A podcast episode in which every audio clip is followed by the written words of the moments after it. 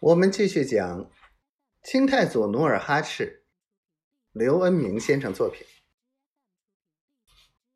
四月九日是所谓“三六九”往外走的吉日。努尔哈赤就在这天的清早，备好八十匹清一色的栗色骏马，十辆大轱辘车，共一百零八人，赶着。挂着皇陵的朝贡马车，浩浩荡荡由费阿拉城出发。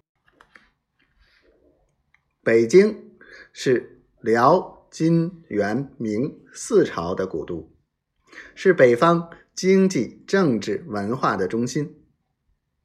努尔哈赤早就听祖父讲述过这座历史名城的历史，进京已是他多年的夙愿。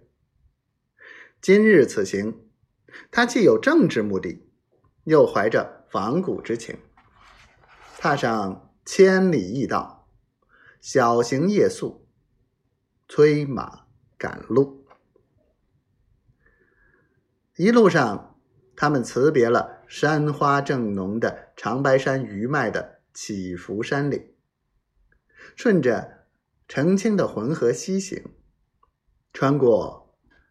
逶迤的辽东边墙，遥望抚顺关高大的城楼，涉过辽河的浅水沙滩，漫步在碧绿的辽西走廊，在春风杨柳中度过了山海关，仰望古长城，不知不觉步入燕山脚下，望见高耸的广渠门。灰色的门楼，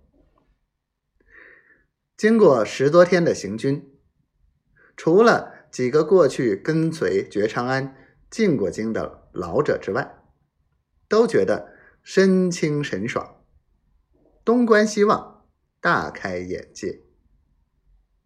同行的柯师科前些年曾进过京，他既熟悉路。又了解进京朝贡的规矩，所以望见城楼之后，他赶着贡车，就比比划划的向大伙介绍道：“北京城分内城、外城、宫城。内城是皇城，宫城也叫紫禁城。外城有七门，内城有九门。”九门是最讲究的，各门通什么车都有死规矩。